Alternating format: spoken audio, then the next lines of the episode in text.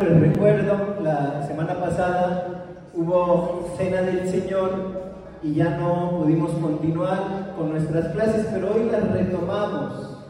Vimos o hemos visto que nos introdujimos, nos introducimos a lo que fue el estudio del Antiguo Testamento, es decir, cómo aplicar el estudio del Antiguo Testamento a nuestras vidas.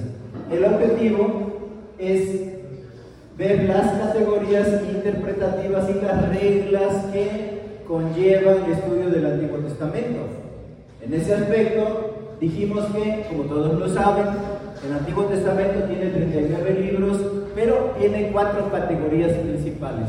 La primera es la ley escrita por Moisés en el Pentateuco, que son cinco libros, Génesis, Éxodo, Levítico, Números, Deuteronomio. La segunda categoría, que son los libros históricos, va desde Josué, puede ser Ruth, primera, segunda de Samuel, primera, segunda de Reyes, primera y segunda del libro de las crónicas de los reyes y luego termina con Esdras, con Nemías y Esther. Son libros que hablan de historia, hay que leerlos como historia.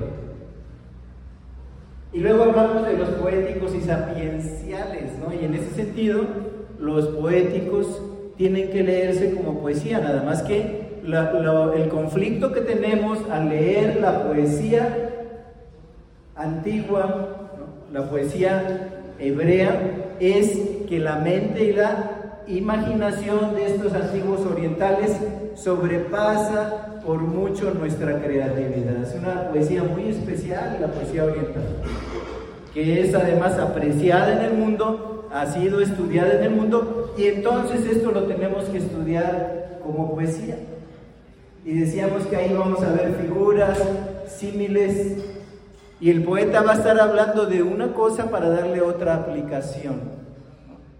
Y e, ese salmo tan querido al, al, que nos hemos referido que dice, los cielos cuentan la gloria de Dios y el firmamento anuncia la obra de sus manos. Dice, y un día, otro día le emite sabiduría. No es oída ni escuchada su voz. Por todos lados, dice, salió su voz y hasta el extremo del mundo sus palabras. Entonces vemos antropomorfismos, es decir, como, que, como si fuera un hombre, pero está hablando de los cielos y de la creación. Cuentan, dice, como si tuvieran palabras, como si pudieran contar una historia, los cielos cuentan la gloria de Dios. Y es una realidad, porque tú en las madrugadas o en las noches, cuando se está a plena oscuridad y ves el firmamento, dices, esto tiene que ser obra de alguien. Te llevan a pensar en un ser infinito que es el creador de ese multiverso, ya no se le dice universo. Entonces tenemos los libros poéticos y los libros proféticos que vamos a ver más adelante tienen reglas especiales de interpretación y que siempre el profeta que traía un mensaje de Dios para su pueblo, para la humanidad, ese profeta estaba parado y estaba hablando en un presente de él, pero muy probablemente en ese presente que estaba emitiendo la profecía iba a tener cumplimiento en sus distintos tiempos. Por ejemplo, cuando nos habla de que el templo sería hollado, de que habría una abominación desoladora. Hay una abominación desoladora que es descrita por el profeta, que fue realizada en el año 70, cuando el general Tito, inspirado por el diablo, invade Israel, hace un, eh, hace un incendio voraz en el templo, pero también sacrifica un cerdo en el altar de bronce. Es una abominación, pero se va a repetir en un futuro según está escrito en la palabra y descrito por el libro de Apocalipsis. Entonces a los profetas a veces nosotros tenemos que verlos que están parados en una línea de tiempo y yo cuando los veo a través de mi tiempo puedo ver un perfecto cumplimiento en el pasado mío, pero también puedo esperar otro cumplimiento en el pasado, en el futuro mío. Entonces jugamos con las líneas de tiempo, por eso los proféticos son tan difíciles. Y finalmente vemos las cuatro categorías en las que está dividido el Antiguo Testamento, Pentateuco, históricos, poéticos y sapienciales también se les llama, y los proféticos. Pero luego hablamos de Cristo en el Antiguo Testamento, porque Cristo no solo es la figura central del Antiguo Testamento, sino es la figura central de toda la Escritura. Y en ese aspecto nosotros podemos ver figuras o símiles de Cristo en todo el Antiguo Testamento. Y si yo leo quién es Cristo en el Génesis, bueno, es la simiente de la mujer. Y pondré enemistad entre tu simiente y su simiente. La simiente de Satanás dice, le va a herir en el calcañar, pero tu simiente le va a herir en la cabeza. Y ahí vemos a Cristo en todo su esplendor, en lo que se conoce como el protoevangelio, y ahí estamos viendo la primera promesa de la aparición del Salvador sobre la paz de la tierra, y ahí está Cristo. Y lo vemos en el Éxodo como un profeta mayor que Moisés. Y lo vemos en, ese camino como con la luz que alumbraba en la noche en el desierto, ¿no? la luz del Shekinah, la gloria de Dios, y lo vemos en el día como la nube protectora que evitaba que ese pueblo se calcinara. Entonces vamos viendo a Jesús en todos los libros del Antiguo Testamento representado. Les di una hoja, no me traje unas que me quedaron por si alguien no tenía, pero ahí está todo el Antiguo Testamento y cómo cada libro representa a Cristo. Inmediatamente entonces decimos que el tema clave del Antiguo Testamento es Cristo. Pero otro de los temas que maneja el Antiguo Testamento son las dispensaciones y ahí entramos en el estudio de hoy. Es decir, dijimos que las dispensaciones se refiere a la forma en que Dios interactúa con el ser humano durante un periodo determinado. Ahí lo tenemos. O sea, Dios siempre se ha ocupado de su creación, no tan solo la puso sobre la faz de la tierra para que ya de ahí en adelante se dirigiera sola, sino que en esa ocupación de Dios, el Todopoderoso por su creación, le da la forma en que el hombre pueda tener una relación con él. Le da los medios y le da todo lo necesario. Y venía yo platicando, platicando con mi nieto en el camino, ¿no? Con este bebé, venía yo platicando con él en el camino y le hablaba de esto porque eh, le digo, hoy vamos a ver esto. Y le digo, ¿sabes?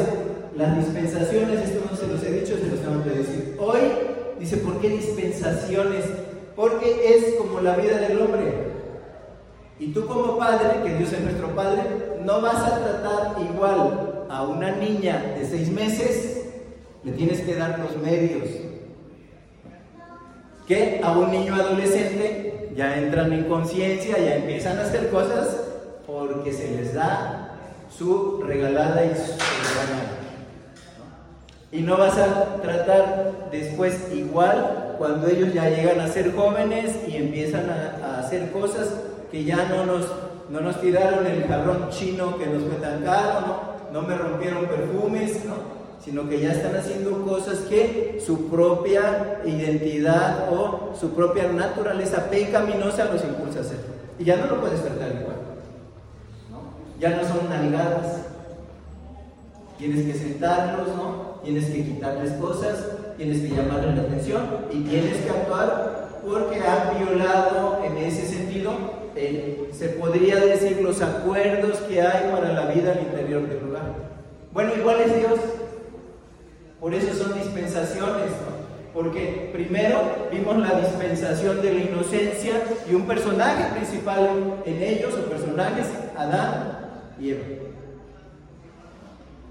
Y en ese sentido le decía, crecer y multiplicados, les dijo Dios, hizo buscar la tierra, de todo árbol que hay en el huerto pueden comer, menos del árbol de la ciencia del bien y del mal, porque el día que de, ahí, ahí está lo que el Padre le está diciendo a sus hijos en la nueva creación y les está diciendo de todo pueden comer menos de este.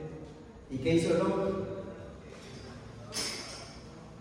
Fracasa en esa, en esa dispensación de la inocencia, porque en la dispensación de la inocencia Dios bajaba cada tarde a platicar con sus hijos en el huerto del Edén. Y cuando llega el pecado, ellos oyen la voz de, en, el huerto, la voz de Jehová, que venía a platicar con ellos y le dijo, ¿dónde estás tú? Ya dejaron de ser inocentes, ya sabían del bien, sabían que habían hecho mal, ya no podían ser tratados. Y entonces le dice, Adán, oí tu voz en el huerto y tuve miedo, no se conocía. Cuando tú pecas contra Dios, lo primero que adquieres es en esa separación temor. Y me escondí de ti porque sabía que estaba desnudo. Segunda cosa, el hombre se presentaba delante naturalmente de su Creador y no le daba vergüenza. Ahora sí. Y les digo que son como las dispensaciones, porque tú puedes ver a los chicos, ¿no? Que a veces en el cambio de pañales y todo, están jugando desnudos, ven que se avergüencen de andar desnudos. Son inocentes. Juegan entre ellos. Bueno, ahí se adquiere esa vergüenza de la desnudez. Pero entonces Dios, viendo que el hombre ya conocía del bien y del mal, dice, no puedo dejar a esta criatura mía aquí. ¿Por qué? Se va a empezar a degenerar. Cuando entró el pecado en el huerto, entró la muerte y entonces entraron las enfermedades y todo lo degenerativo del mundo. Y dijo, si lo dejo aquí, puede comer del, árbol que le da la salud, porque ahí estaba, y ese va a ser repuesto en el libro de Apocalipsis. Dice que las naciones van a venir y van a comer ese árbol para la sanidad. Y Dios no nos podía dejar ahí, porque imagínense un ser degradado. Decía yo, verdaderamente Walking Dead sería una caricatura, viviendo mil años, enfermo, postrado, este, con dolor. Imagínense viviendo mil eh, Matusalén, que fue el más viejo, me parece que vivió 969 años. Imagínense un pecador. Si ya nosotros cuando, cuando eh, somos viejos, nos vienen ya los dolores, los achaques, y hay un momento en que dicen, esta ya no es vida.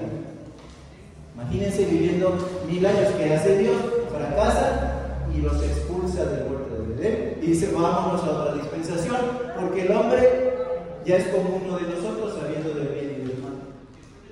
No está hablando de un Dios politeísta, sino está hablando de Dios Padre, Hijo y Espíritu Santo. Por eso dice, ya es como nosotros. Lo expulsa con un querubín para que no se le ofreciera regresar. Y pasamos a lo que es la segunda dispensación, que es la, la dispensación de la conciencia. El hombre ya empezó a ser un adolescente que en esa humanidad empezaba a saber ya del bien y del mal.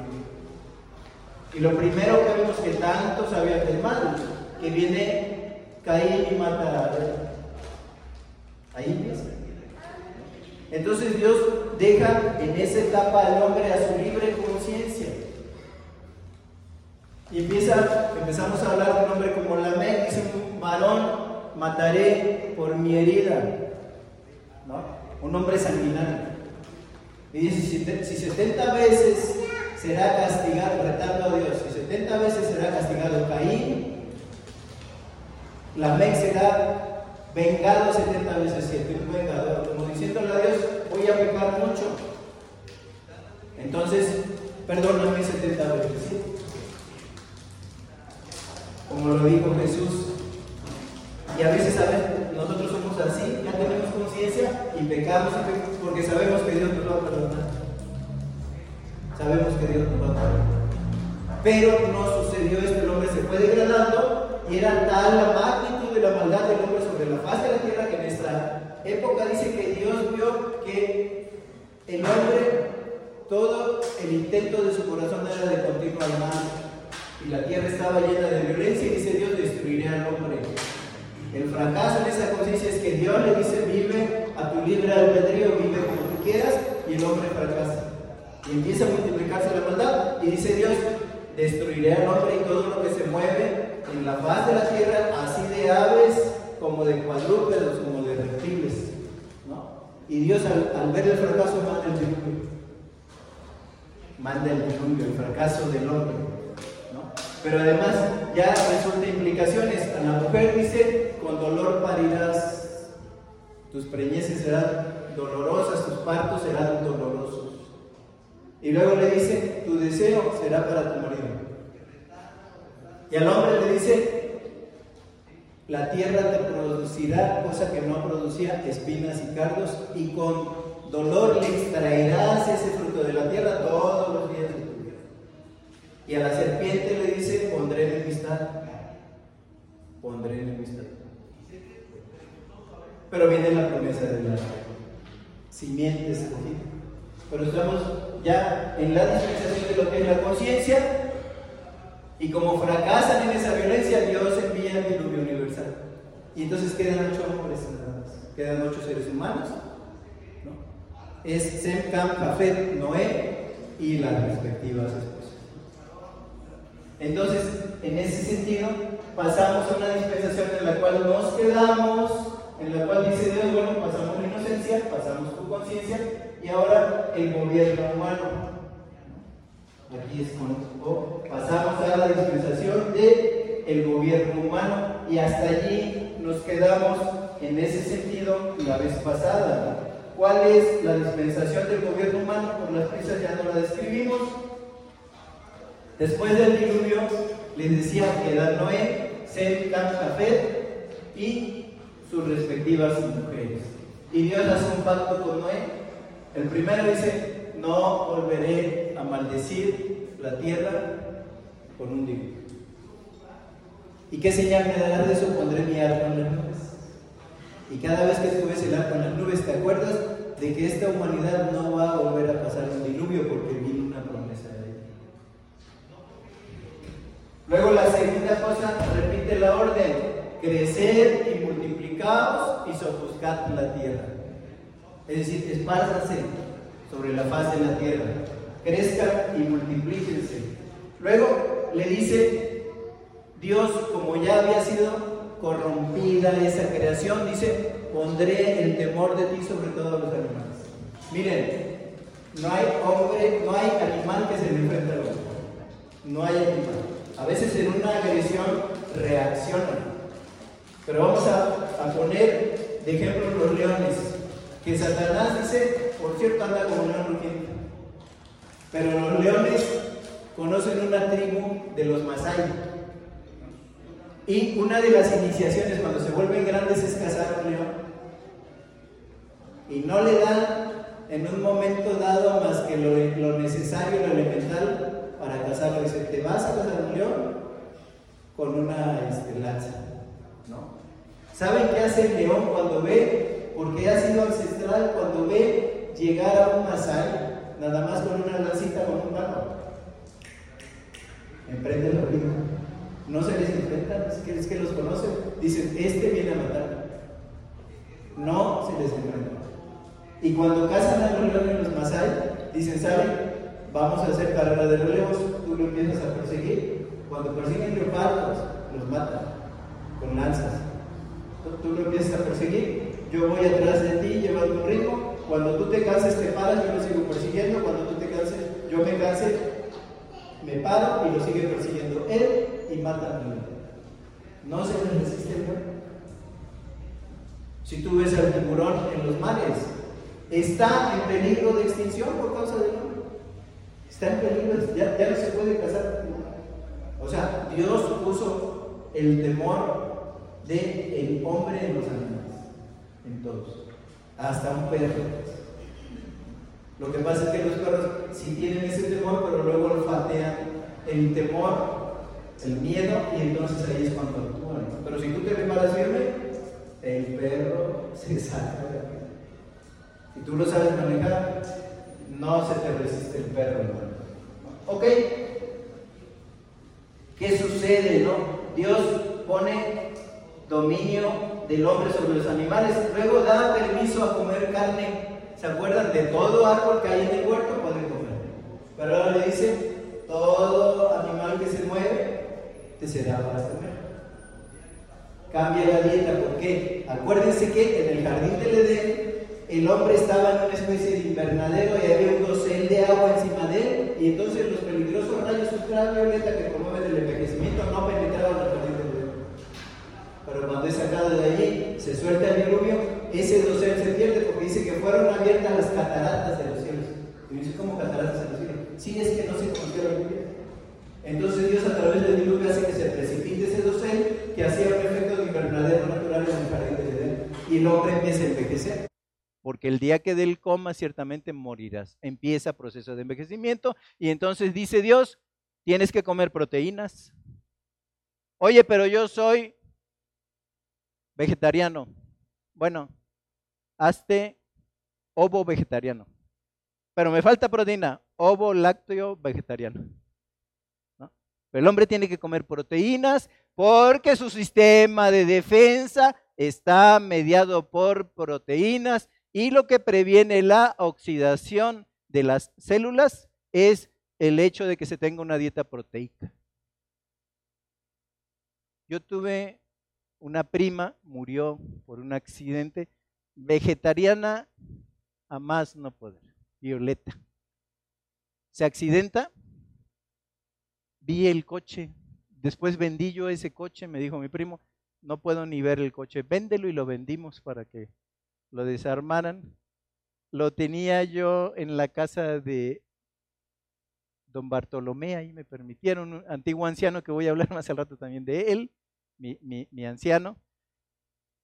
Y cuando la metieron a cirugía de emergencia, ella en un momento dado la desconectan, la abren, la empiezan a canalizar y se muere. ¿Por qué se murió? Se le preguntó a los médicos. Dice, cuando abrimos su sistema digestivo, estaba pálido como el claro del ojo. ¿Por qué? Era vegetariana, no tenía proteínas, y entonces cuando el cuerpo ve eso empieza a disminuir el aporte de sangre. Y para que tengas idea, cuando tú tienes una digestión, se secuestran cuatro litros de sangre al estómago. Por eso no debes de nadar después de que comes.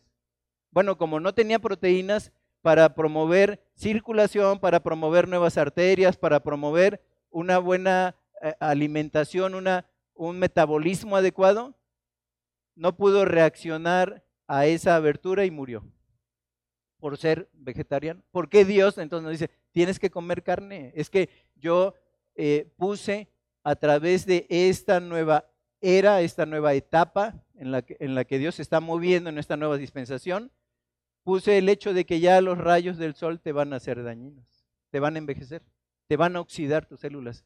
Tienes que comer proteína. Entonces cambia la dieta, ya no es todo árbol del huerto, sino dice de todo animal que se mueve, ¿no? Y de los peces puedes comer. Hay un cambio de dieta. Luego establece la responsabilidad del hombre sobre la vida humana. O sea, por ejemplo, cuando cuando Caín mata a Abel, él le pone una señal para que cualquiera que se lo encontrara en el camino no lo matara. Y una discusión actual es, ¿permite Dios la pena capital? Y cuando decimos que sí, la gente se espanta y dice, ¿es cristiano y es un sanguinario? Pero Dios lo permite porque da una responsabilidad en esta etapa, ¿verdad? En el gobierno humano, porque dice, en un momento dado dice, en este sentido, Génesis capítulo 5 dice, porque ciertamente demandaré la sangre de vuestras vidas, de mano de todo animal la demandaré. O sea, de mano de todo animal la demandaré y de mano del hombre. De mano del varón, su hermano, demandaré la vida del hombre. El que derramare sangre de hombre, por el hombre su sangre será derramada, porque a imagen de Dios es hecho el hombre. Entonces Dios establece la pena capital. ¿Por qué? Se iban a andar matando impunemente. Pero si había en un momento dado un crimen que no fue adrede, que no cumple las especificaciones de la ley, que no fue con alevosía o ventaja y premeditación, si no se cumplía eso, dice Dios, voy a poner ciudades de refugio y allí van a huir. Y entonces si te encuentran en el camino el vengador de la sangre de su hermano, porque había vengadores de la sangre, oye, mataron a tu hermano, hay que vengarlo, ¿quién va? Si lo encontraban en el camino antes de llegar a la ciudad del refugio, lo podían matar y no resultaba ninguna pena. Pero si llegaba a la ciudad de refugio, ahí ya no le podía hacer nada. Es la bondad de Dios. Pero sí, eran sacados de su entorno, es decir, el castigo era que no podían vivir ya en su familiaridad ni en la vida de la sociedad, eran puro proscrito. Pero Dios ahí ya establece la pena capital, porque vio Dios que la maldad del hombre era de continuo al mal y que todo pensamiento del hombre también se dirigía a hacer el mal al prójimo. Entonces, vemos aquí cómo Dios hace el pacto, no vuelve a maldecir la tierra, repite la orden, crecer, crezcan y multiplíquense, le dio al hombre dominio sobre los animales, da permiso de comer carne y establece la responsabilidad del hombre sobre la vida humana. Pero ¿qué sucede con el hombre? Baja, ¿se acuerdan Noé? Se emborracha, maldice a uno de sus hijos, que se burla, ¿verdad?, de esa desnudez de él. Y en lugar de esparcirse, se quedan viviendo todos allí juntos. Y llegan a ser tantos que dicen, ya nos pasó un diluvio, construyámonos una torre cuya cúspide llegue al cielo, por si otra vez a Dios se le ocurre esparcirnos sobre la faz de la tierra. O sea, la rebelión del hombre en el gobierno humano. Entonces Dios baja y dice, no, estos no van a cesar en la construcción de la torre, no porque vaya a llegar al cielo, ninguna torre llega al cielo con toda la tecnología que tenemos. Pero dice, esa intención del hombre, baja Dios y confunde las lenguas y dice, por eso se llama Babel, porque allí confundió Dios la lengua de los hombres, porque Babel es confusión. Pero vemos un hombre que aparece en la faz de la tierra y es Nimrod.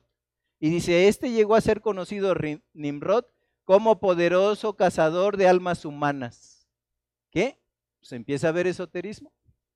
El hombre en lugar de ver a Dios empieza a leer estrellas, astrología, empieza a ver brujería. Es decir, este hombre que era poderoso cazador de, de almas humanas no es solo porque fuera un cazador de animales, sino que en un momento dado él empieza a hacer todo lo que va religiones contra de Dios, religiones falsas, ¿no? Astrología, esoterismo, etcétera, para que el hombre se rebelara contra ese Dios y ahora inclusive hubiera una religión mundial como existe hasta ahora de todas esas religiones que se oponen a Dios.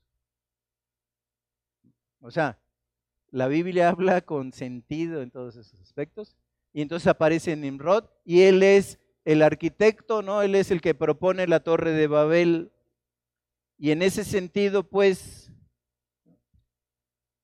¿cuál es la disciplina en esta dispensación del gobierno humano? Confusión de lenguas. Génesis 11.7, ahora pues, descendamos y confundamos allí su lengua para que ninguno entienda el habla de su compañero. Y aquí empiezan, ¿verdad? de hecho ya realmente los gobiernos humanos porque se dispersan y ya cada quien tenía su jefe de tribu. Ahí empiezan a surgir las naciones porque ya tenían una lengua propia. ¿Por qué hace Dios eso? Primero, por la irreverencia del hombre. Y segundo, porque dice, ¿sabes? Ahora le va a pedir el ladrillo, ahora le va a pedir el asfalto y no se van a entender entre ellos. Entonces van a suspender la construcción. Nadie se entendía entre ellos. Por eso confunden las lenguas. Y el fracaso lleva a que Dios ejerza una disciplina y confunda las lenguas allí. Pero viene la dispensación de la promesa. Hasta aquí Dios está tratando con la humanidad entera. Pero ahora viene una promesa especial sobre un pueblo escogido. Y allí vemos en Génesis 12.1 que dice, Abraham, sal de tu tierra y de tu parentela a la tierra que yo te mostraré. Y haré de ti una gran nación y te bendeciré. Y a los que te bendijeren, yo los bendeciré. Y a los que te maldijeren, yo los maldeciré. Y si puedes contar las estrellas de los cielos, así será tu descendencia. Algo inútil. Nadie, pero Dios sí las ha contado y las conoce por nombre. Pero el hombre no. Y dice, y si puedes contar la arena de la mar, agárrate, empiezas a contar granitos, así será tu descendencia. Y la promesa a Abraham, en tu simiente serán benditas todas las naciones de la tierra. Y de esa simiente de Abraham, si vemos la genealogía, viene Jesucristo.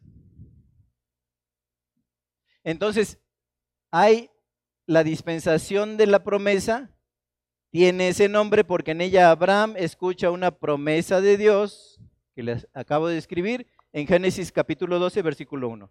Tenemos entonces, primero, o sea, ¿qué es lo que califica esta promesa o qué es lo que, lo que la hace moverse dentro de los criterios de Dios? Primero lo que le dice Dios es, en ese sentido, que de Abraham saldría una gran nación. ¿Qué nación es? los judíos, los israelitas, ¿no? Una vez platicaban hombres de ciencia y dice, demuéstrame que Dios existe, dice Israel. ¿Cómo que Israel? ¿Qué nación ha sobrevivido como Israel? Se fueron al exilio asirio, al exilio babilónico. Luego los dispersó en esa diáspora judía que comenzó en el año 70, los dispersa Tito y se van por todo el mundo. De ahí los llaman en 1945, 48, de ahí los llaman, ¿no? Con Ben Gurión, con Golda Meir y todos esos próceres que vuelven a formar a la nación, de ahí los llama y refundan la nación de Israel. Naciones que han sido conquistadas se han perdido a través de la historia. Ya no son más. Pero esta sí. Los judíos sí. Eh, ¿Perdón? Así es. Y en ese sentido, nosotros los vemos que han regresado y están esperando todavía esa promesa. Haré, haré de ti una gran nación y te bendeciré. Entonces, en ese sentido, una de las cosas que vemos dentro de lo que Dios propone para esa dispensación, dispone para esa, de que de Abraham saldría una gran nación. Y ustedes ven el mundo judío. Dicen, pero, pero es que los judíos, ¿de qué quieres que hablemos? ¿De era nuclear? El inventor de la bomba judío. ¿Quieres que hablemos de los grandes avances de salud? Israel. ¿Quieres que hablemos de la única nación que ha hecho florecer el desierto? Israel. ¿Quieres que hablemos de los el mejor servicio secreto que hay? La Mossad, hasta la fecha. Digan lo que digan. Resultó en 1967 que Egipto lo quería invadir y les avisan, nos van a invadir. Ah, nos van a invadir. Manden la operación Gedeón, acordándose de la espada de Gedeón, ¿no? Y en un momento dado ellos decían, mañana en, la madrugada empieza y mandan a sus espías, a sus soldados, a sus militares y les queman todos los aviones de la flota cuando estaban ahí en el hangar. No pudieron salir, les ganan esa guerra. Bueno, la nación de Israel, hombres importantes han sido judíos, pasando por Einstein y por todos ellos. Ok, dice, saldría una gran nación, Dios haría grande el nombre de Abraham. Tan era tan grande que cuando los judíos veían a Jesucristo y hablaba con tal autoridad, Jesucristo los veía y no digan que Abraham tenemos por padre, ¿eh? porque Dios puede sacar de estas mismas piedras hijos a Abraham. O sea, Abraham era conocido, pues, hasta la fecha. Es el padre de la fe. Bueno, Abraham sería conocido, ¿no? Como hasta la fecha es Luego Dios bendeciría o maldeciría a las naciones por su descendencia, ¿no? Es decir, quien te bendiga, lo bendigo, y quien maldiga a esa mi descendencia, a ese pueblo escogido, yo lo maldeciré también. Luego dice, la promesa en Abraham serían benditas todas las familias de la tierra. Aparece una señal del pacto. Dice Abraham, yo te he escogido para que lleves mi nombre, pero todo varón nacido de tu casa tendrá que ser circuncidado al octavo día judío de judíos, Pablo dice de la tribu de Benjamín, ¿no? circuncidado al octavo día en cuanto a la ley fariseo, en cuanto al celo perseguidor de la iglesia, pero una de las cosas de que Pablo dice, soy judío de pura cepa, ¿por qué? Fui circuncidado según los más puros ritos al octavo día, porque esa era la señal en esa circuncisión de que era un varón ya apartado y dado para Dios. Entonces aparece la circuncisión. Hasta la fecha la practican todavía los judíos más este, tradicionales. Aparece la circuncisión y es tan importante la circuncisión que cuando llega Cristo sobre la faz de la tierra, veían que los convertidos ¿no? en base al Evangelio eran muchos y decían los judíos, ¿cómo? ¿Cómo va a haber verdaderamente hijos de Dios si no se circuncidan? No, entonces la salvación es creer en Jesucristo más circuncidarse. Y dice Pablo, no. Hay un concilio, ¿no? Y en ese sentido dice, no nos hemos propuesto otra cosa más que busquen a Dios, ¿no? Para sus vidas, absténgase de lo sacrificado a los ídolos, ¿no? Y de la señal de circuncisión se deja de hablar. Pero era muy importante para los judíos. Y aquí se implanta, ¿no? En esta época y en esta dispensación de la promesa. Y este pacto, queridos hermanos, a ver, nuevamente, quiero hacer mucho énfasis aquí. Este pacto está reservado a la nación judía, está reservado a Israel. Porque luego en las doctrinas de la prosperidad, no, si dijo que iba a ser de nosotros una gran nación, ¿cuándo le dijo a la iglesia eso? ¿Saben qué le dijo a la iglesia?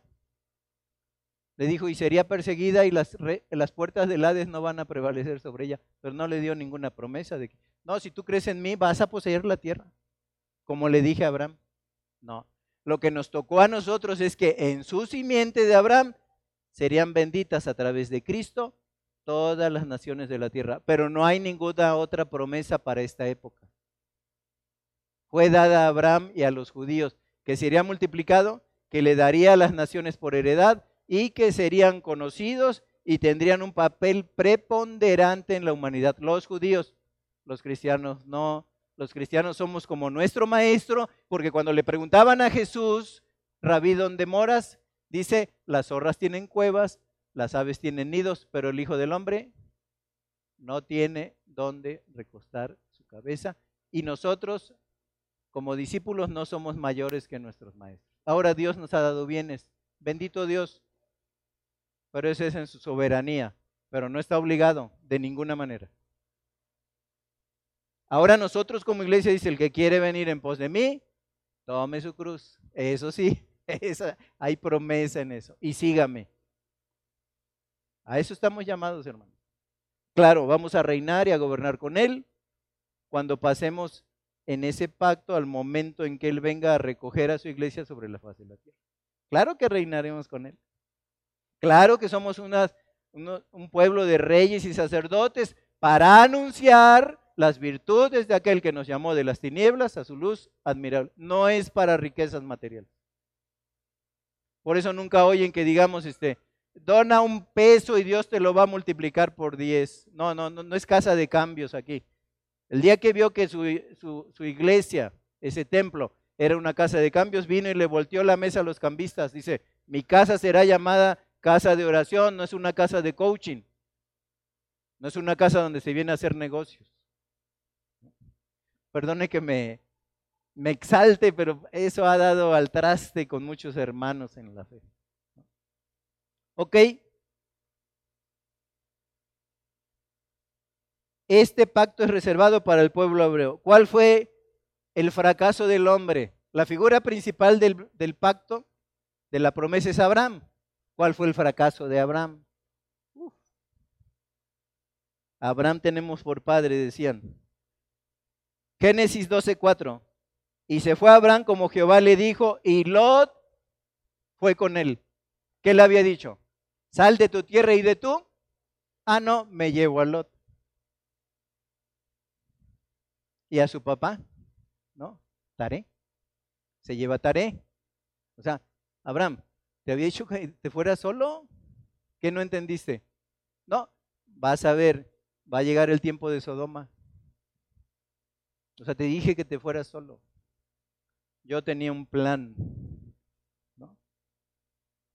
Y se fue Abraham como Jehová le dijo, y Lot fue con él. En ese sentido, y era Abraham de 75 años cuando salió de Arán. Génesis 12:10. Hubo entonces hambre en la tierra y descendió Abraham a Egipto para morar allá porque era grande el hambre en la tierra. ¿Qué le había dicho? Sal de tu tierra y de tu parentela a la tierra que yo te mostraré. Y no había ni letra chiquita en el, como contrato de banco, ¿no? Oye, si te da hambre, dale para donde puedas. O sea, hubo gran hambre en la tierra, es cierto. Pero ¿por qué se va a Egipto? ¿No le había dicho Dios que ahí lo iba a bendecir en esa tierra. Pum, segunda cosa. Se acompaña de su familia, se sale de la tierra que era la tierra de la promesa.